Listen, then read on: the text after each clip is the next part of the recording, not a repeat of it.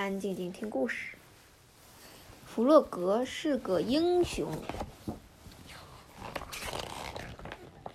黑云占据了天空，太阳被挡在乌云后面，不见了。要下雨了，青蛙弗洛格快乐的想着，他喜欢下雨。刚开始的几滴雨落在他光滑的皮肤上，他觉得很舒服。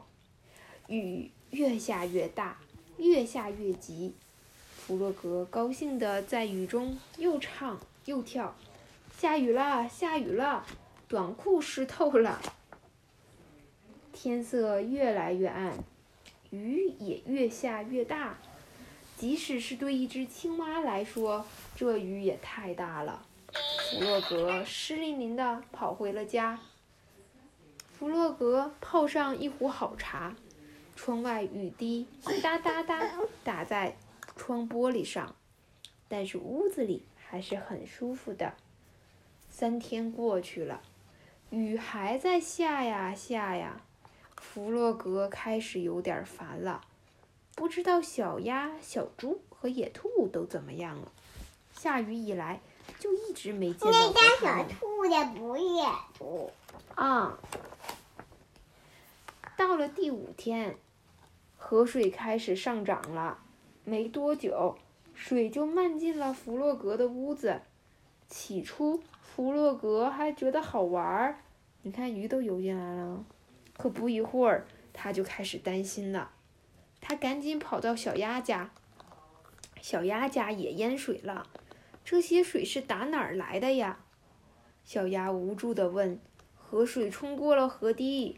弗洛格用力叫道：“小鱼是什么？小鱼，嗯，河里的小鱼都游到家里来了，快去小猪家看看。”他们一路趟着水，来到小猪家。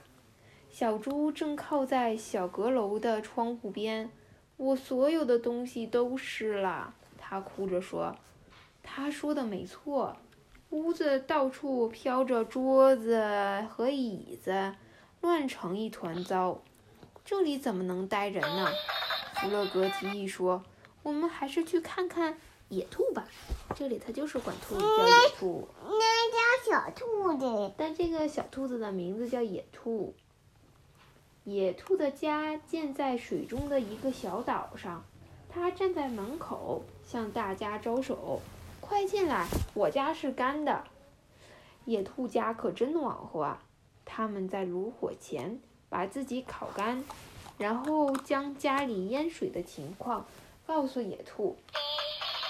你们都留在这里。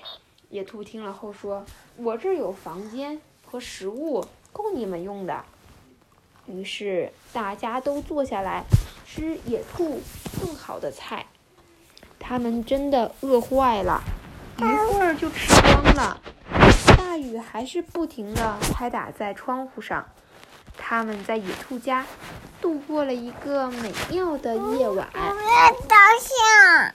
嗯，今晚故事就给你照相，好不好？好，我照相的好不好？好。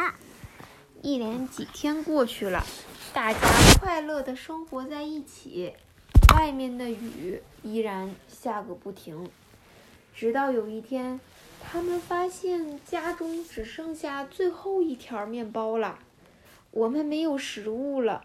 野兔郑重地宣布：“如果不求救，我们都会饿死的。”小鸭说：“我可不想死。”弗洛格说：“绝不。”第二天只剩下一些面包屑了，大家都饿坏了，但是他们都不知道该怎么办才好。外面的雨已经停了，可是积水还是很深的。有办法了！弗洛格突然大叫一声：“我可以游到山那边，找人来救我们。”野兔不放心，现在水流很急。小兔子，那叫小兔子。路这么远，太危险了。没问题的，弗洛格热心的大声说道。我是这里面最会游泳的一个了，大家都知道，这倒是真的。于是弗洛格勇敢地走进水里，朋友们紧张地看着他消失在远方。水冰凉冰凉的，可一想到小鸭、小兔和小猪正饿着肚子，弗洛格就管不了那么多了。弗洛格游得越远，水流变得越急，他觉得太累了。几乎停止了前进。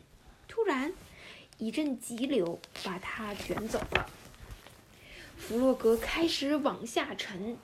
我只是一只再也游不动的青蛙，弗洛格心想。